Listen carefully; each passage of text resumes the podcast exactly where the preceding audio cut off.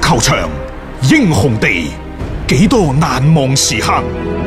Breathtakingly brilliant. 從最後三分鐘絕殺逆轉到伊斯坦布爾勝利大逃亡，從希臘神話到冰島奇蹟，從童話變成現實，從英雄變成傳奇。最偉大嘅球員，最不可思議嘅入球， Extraordinary entertainment. 勝敗之間只有一線。神奇之處，魅力所在，只可意會，更可言傳。足球新勢力，翻翻嚟係第二 part 嘅足球新勢力，我哋啱啱講到呢就中國杯，今年中國杯應該係第四屆啦。嗯，咁但係呢，今年係停擺停辦，嗯，因為中國杯呢，當初萬達集團係希望將佢打造成為呢就最具影響力係啊嘅國際性賽事，但好奇葩嘅喎，佢唔喺國際足聯比賽嗰度打嘅 喎，啊所以咪即係好尷尬咯。大家記唔記得第一屆嘅時候係擺喺一月初一呢個時間去進行嗰個嘅中國杯嘅賽事？誒、即係嗰下呢，即係可能第一屆呢仲有少少嘅嗰個所謂嘅效應喺裏面，但係隨住後面呢，其實都請咗唔少嘅一啲誒、即係勁旅過嚟，最犀利就都係巴爾嘅為首嘅一個威士嗰啲啊過到嚟啦。即係嗰陣時都叫做係推到一個幾高峰嘅一個位置誒、。呃其實呢，年年喺年初舉辦呢個中國杯呢，首先佢唔係國際足聯指定嘅比賽日，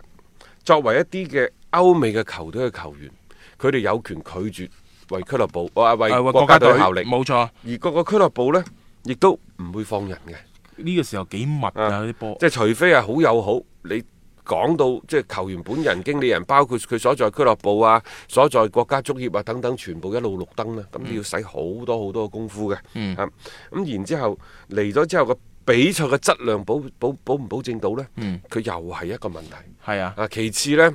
即係舉辦嘅場地都好有問題。嗯，即係唔係話南寧唔好，但係始終呢，好似廣西都係缺乏咗啲足球嘅基礎咯。基礎。係，即係你啊係咪有更加好嘅選擇呢？反正前面嗰幾屆你話佢好成功咩？又好似講唔上，即係好多嘅即係瑕疵喺裡面啊！即係大家就話啊，亟待改善，期待下一唔屆係呢個等嗯都等唔係最主要嘅原因，最主要嘅原因呢係今年冇時間。呢個真係要話翻舊年，因為舊年呢，支離破碎嘅聯賽搞到十月，好多賽事先結束。嗯咁然之後呢，人哋俱樂部要放假放足個半月，咁然之後你就集結。今年呢，呢、個四十強賽就早喎、啊三、月份就嚟啦嗯三月份係啊，咁變咗即係球員休息，三月份嘅備戰任務有咁重，喺中間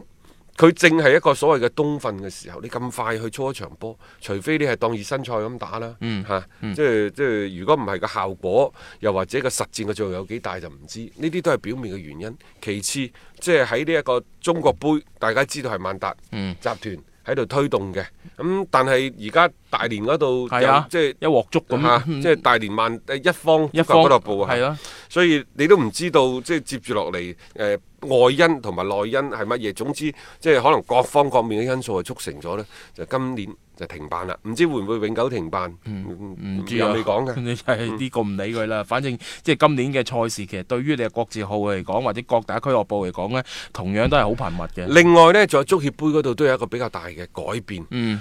足協杯而家嘅賽制呢，就仿照英格蘭聯賽杯，哦，係啊，冇錯噶啦。我都話拿來主義，誒、嗯今次真係聰明啦。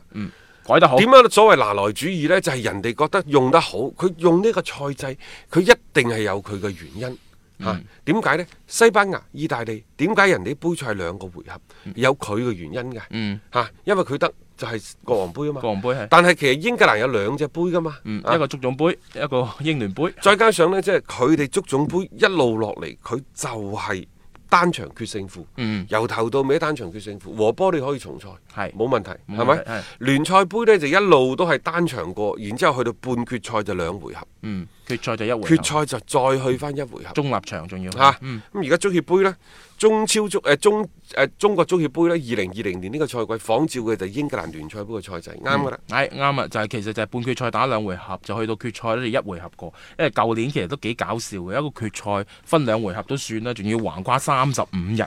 先要進行咧呢一個嘅所謂嘅決賽第二回合嘅賽事。即係呃你放眼全世界嘅一個足壇當中，亦都好少見到咁樣樣嘅一個安排。誒、呃所以你係新嘅賽季嚟講咧，起碼喺決賽嘅層面上邊，一場過嗰種嘅緊張刺激，佢懸念重生，而且呢，一場過就應該會安排喺中立場上邊，對雙方都係一個公平嘅一個舞台去展現自己。我覺得對呢個賽事嘅推廣都係一個非常之大嘅一個幫助嚟嘅。誒呃講起聯賽杯呢，琴晚就首先進行咗第一場萬事打比嘅第一回合，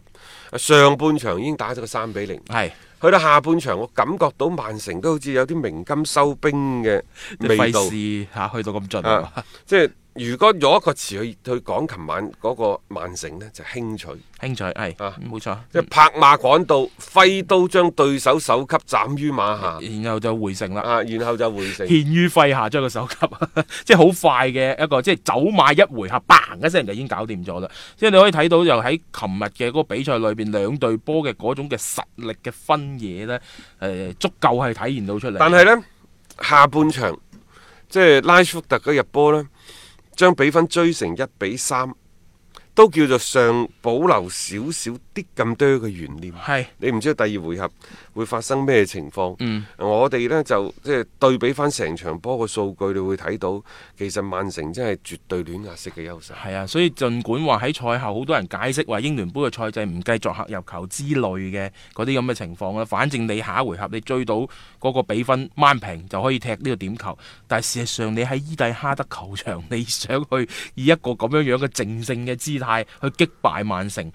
本身就係一件好難去做到嘅一個事情嚟嘅，即係所以我覺得即係喺呢一場嘅比賽坐鎮主場奧脱福，曼聯竟然係出現一個潰敗嘅情況咧，某程度其實都幾判咗佢哋呢個杯賽上面嘅死刑啊誒嘅。啊今年呢，誒個英格蘭聯賽杯改制啊，第一主客雙方嘅入球，客場入球相計唔計嗯嘅，唔計打和嘅情況之下。第係二第二回合九十分鐘，如果兩回合嘅比分加埋係一模一樣打和嘅話呢打和嘅嚇就唔加時賽㗎，啊點球直接。直接射點球㗎。嗯嗯，佢好激烈嘅， 即係呢個又有佢刺激嘅一個地方咯，唔使話再拖拖拉拉，再整多三十分鐘咁樣。即係作為球迷喺觀賞嘅角度，我又覺得一個幾好嘅一個處理。即係亦就係話呢，下一個誒、呃去到曼城嘅嗯主場、作客嘅曼聯，只要贏二比零，又或者贏翻三比一，又或者贏翻四比二，總之係正勝兩球啦。咁嗯咧、就會係呃直接係打點球。你都冇話即係誒曼聯得唔得？因為曼聯呢，成日都好一橛，衰一橛，好一橛，衰一橛。你唔知會唔會輪到嗰段就係好噶嘛？啊你睇下佢今年佢呢一個嘅所謂誒、呃、聯賽嗰度，即係佢都叫做係喺曼城身上取得得着啊！啊，曼城今次叫做復仇㗎啦。係啊，佢佢係作為一個即係本身係輸家嘅嗰邊嚟去踢呢一場嘅比賽嘅，誒、 呃只不過用一個更加即係好嘅方式去回應到。當然，誒、呃我哋睇下期待下呢隊嘅曼聯有冇一種嘅 調整啦。即係我講呢句話都好似冇乜底氣咁樣，即係你。感覺到就係好似蘇斯克查帶嘅呢班波有冇一啲嘅後手可以喺第二回合對住曼城嘅時候攞出嚟去抗衡呢一隊格迪奧拿嘅球隊？誒、我覺得喺呢方面時間仲有嘅，睇下佢點樣執咯。但係有數據統計顯示，從二零一一年到二零二零年呢十年之間，曼城九次作客奧脱福，嗯，贏咗六次，係另外和咗一次，輸咗兩次。嗯，在此之前嘅四十年，二零一一年之前嘅四十年，曼城一共喺奧脱福只係贏過五次，和十三次，輸廿一次， 咁呢個真係幾十年前嘅事真係啦風水輪流轉啊！各位。係啊，係啊，咁誒同埋曼聯喺最近十二個主場嘅輸波當中，有四場都係曼城送俾佢哋嘅。咁呢啲都叫做係近年嚟兩隊啊波嘅位置有啲互換啦。我就聽唔到啦，話琴晚呢，曼城有球迷喺場邊唱歌，一齊唱喎，啊高聲合唱喎，嗯話呢一個蘇斯克查，我哋希望你留翻落嚟，啊，我又好服佢哋，嗯咁快可以作到曲，咁快又可以全唱教到其他人唱，即係唔排除喺球迷當中有人對音樂好熟悉，啊嗯啊然之後呢就即席創作，亦都唔排除呢，佢哋會係以某一隻歌咁啊就曲掛擺為啲詞藍落本，去，擺啲詞落去， 係啊但係即係。咁快全唱咁快開去傳唱啊仲要真係咁有組織、咁有紀律咁一齊唱出嚟喎。人哋話殺人誅心，誅喺邊度就係誅喺呢度啦。啊就係對面嘅球迷、對面嘅主教嗯練或者球員，希望你呢隊波將你哋嘅主教練留翻低。真係其實真係幾腰心腰肺嘅一個場面嚟嘅。咁亦都再一次突現到就係話蘇斯克查嘅嗰個能力上面嘅不足。但我又覺得蘇斯克查最近好似即係與天鬥、與地鬥、與記者鬥，係咪一鬥出嚟得有啲不亦樂乎啊鬧啊出嚟之前呢，就雲佩斯係就喺度噴佢，嗯佢話雲佩斯邊個啊？我都唔識佢。你攞我件波衫着啫嘛，就啊係咯， 即係佢係唔憤氣啦，開始有啲咁嘅嘅情緒。然之後，琴日再輸波輸到一比三嗰陣時，蘇斯克查話：你忘記咗舊年我哋點樣逆轉大巴黎嘅咩？啊又啱喎、係咁啊，即係又唔好咁俾人睇衰噶嘛。老實講，大家想要一種點樣樣嘅回應先，唔通即係人哋咁樣去噴佢，佢就咁樣唔出聲，灰溜溜咁樣啊，耷頭耷腦咁咁樣，大家又覺得佢好似冇一種嘅吉屎，冇呢種嘅勇氣。咁而家出嚟講翻呢句嘢，佢又唔係作大嘅，反正佢係將啲事實講翻出嚟，做唔做到咧係一回事。但係比賽未打之前，老實講，大家肯定就唔會講話認輸噶。誒、呃有幾個人嘅人選嘅位置喺呢場賽事嘅前後呢，都引起咗一啲曼聯球迷嘅關注。首先係門將嘅大衛迪基亞，嗯我哋好少喺最近嘅節目當中講呢位仁兄，但係實際上喺過去呢一年兩年，我哋講咗好多。嗯呢個曾經曼聯嘅大腿，公分級嘅級級別嘅球員，但係喺最近舊年、今年，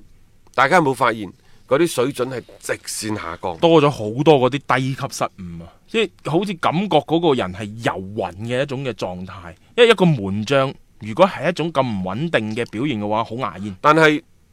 佢呢個所謂嘅遊魂唔穩定嘅表現就出現喺佢呢一個所謂嘅簽合約嘅前後。嗯，佢而家係簽咗噶，佢人工好貴噶嗯，佢、差唔多係成隊波當中最貴人工嗰、個話呢，誒而家立立埋埋大概有三十七點五萬磅嘅周薪，嗯好貴噶啦，最高佢㗎啦冠絕全隊噶，係啊，因為並且係係簽租咗出去啊到嘛。啊簽到二零二三年。嗯嗯，即係反而簽咗約之後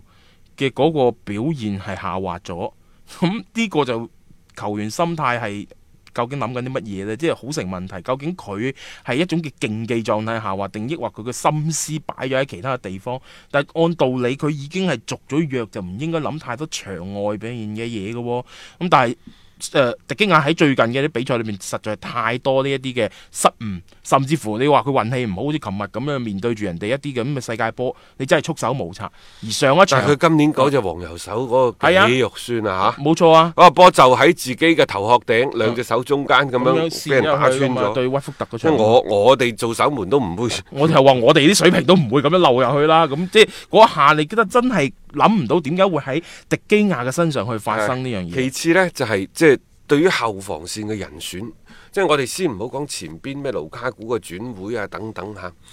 誒、一方面史摩寧喺羅馬表現咁好，嗯，越打越好。另外呢，作為球隊嘅攻股之神嘅艾樹利楊格喺曼聯當中亦都即係越嚟越少嘅首發登場嘅機會。嗯作為老隊長，你係賣定係留，真係要早啲決定。嗯如果即係時間再推返去四五個月之前，你當其時送走艾樹利楊格，換低史摩寧，甚至乎韋爾隊長嘅重任，留低佢係啊。你覺得個情況會係點呢？所以我話有時佢哋係咪真係我哋之前節目裏面講到嘅，即係話決策鏈太長呢？即係有啲嘢佢哋做出嚟嘅嗰啲決策呢，你感覺好似個時間係唔啱。因為艾樹利楊格呢，佢雖然三十三、三十四歲，但係佢嘅身體狀況係唔錯嘅。嗯你話就算適應唔到英超，包括英冠一啲咁勁抽棒棒聲嗰啲身體對抗啲賽事，喂，去意甲啊，可以即即㗎，唔係唔得㗎，佢真係可以。再加上嗯達米安翻咗意意大利之後，邊度幾好其實啊？好多球員嗱，頭先講嘅咩盧卡古，全部都喺意甲賽場上邊嘅。誒、有時真係可能喺個節奏上面相對係慢啲嘅聯賽呢，呢班球員佢哋仲係能夠去發揮自己嘅嗰種嘅能力嘅。所以即係有時換一換個地方呢，反而可能激活翻佢哋本身嘅一個比賽嘅狀態先。你講唔埋嘅。咁而家但係留翻喺曼聯嘅陣中呢，嗰種嘅作用係逐步咁削弱，而且艾殊利楊格並唔係嗰種咧更衣室裏邊嗰啲咩鎮住成班大帝嘅嗰種嘅人物嚟嘅。咁即係其實老隊長嘅功能作用削弱得好緊要，咁你都係時候要諗諗佢呢個位置係咪要清走佢，然後騰空一個誒、呃空間係俾其他嘅球員新援又好，隊內挖潛又好，俾佢更加多嘅一啲出場嘅機會。呢、個我覺得係要去諗一諗嘅。有觀點，有角度，足球新勢力。一個為足彩愛好者度身訂造嘅全新資訊平台北單體育，經已全面上線。北單體育擁有基於北京單場賽事作出全面評估嘅優秀團隊，雲集張達斌、陳奕明、鐘毅、李漢強、呂建軍等大咖，為你帶嚟更專業嘅賽前預測分析以及賽後總結報告。北單體育無需註冊，一鍵辦理。想避免足彩市場起起伏伏，快啲嚟微信搜索公眾號北單體育。